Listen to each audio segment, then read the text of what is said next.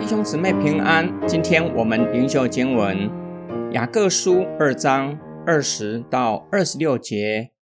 愚昧的人呐，你愿意知道没有行为的信心是没有用的吗？我们的祖先亚伯拉罕把他的儿子以撒献在祭坛上，不是因行为称义吗？你看他的信心与行为是一致的。信心就因着行为得到完全了，这应验了经上所说的：“亚伯拉罕信神，这就算为他的义。”他也被称为神的朋友。可见人称义是因着行为，不仅是因着信心。照样，妓女喇合接待了探子，又从另一条路把他们送走，不也是因行为称义吗？身体没有灵魂是死的，照样信心没有行为也是死的。雅各进一步说明，没有行为的信仰是死的信仰，是没有用的，一点也不能够救人脱离上帝的审判。雅各首先使用亚伯拉罕献以撒作为例证，那时候不知道那是上帝给他的试验。他相信上帝的应许不会落空，听从上帝的命令，将以撒献上，显出他的信心是有行动的，是一致的。这样的行为让他的信仰宣认得以完全，进入信仰成熟的地步，是收信人的信仰与尾声最终要达到的目标。若是收信人达到这个目标，必然有可看见的行为证实他们的信仰，就像亚伯拉罕献以撒，是先前神称他为义的明证，他被称为神的朋友。由此可见，人被算为义，不是单凭信心，也要有好的行为证实称义。雅各列举第二个信仰典范喇合，他接待又帮助探子离开。所依据的，就是对天上地下的神的信仰。雅各最后以身体没有灵魂是死的，重生信仰宣认不能离开行为。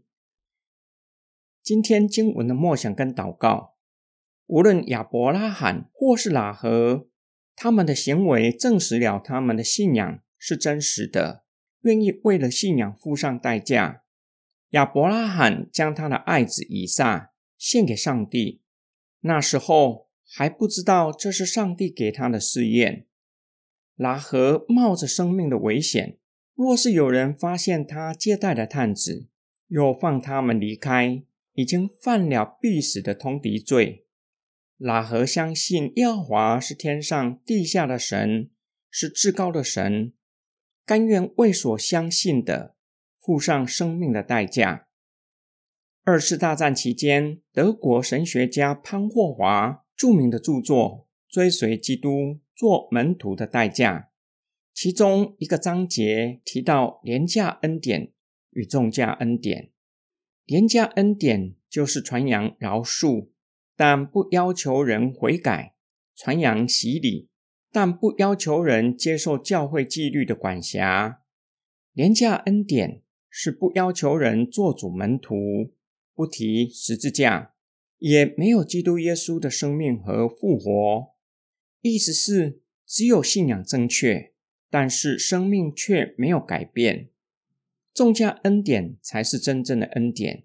由于基督已经为我们付上生命的代价，追随基督的门徒也会因此甘愿付上生命的代价。从今天开始到复活节这期间，可以记录自己面对需要做抉择的时刻，我是如何做决定，并且用一段的时间默想，我们对主耶稣基督的尾声如何影响我的决定，如何影响我的生活方式。求神帮助我们，不要再做不冷不热的基督徒。圣灵对这样的基督徒有什么话要说呢？请读启示录三章十五到十六节，我们一起来祷告。爱我们的天父上帝，求你帮助我们，在等候主再来的期间，时常预备我们的心，以警醒的心在世上警醒度日，不被世上的享乐诱惑，并求主的灵帮助我们，不再做不冷不热的基督徒愿意付代价做主门徒。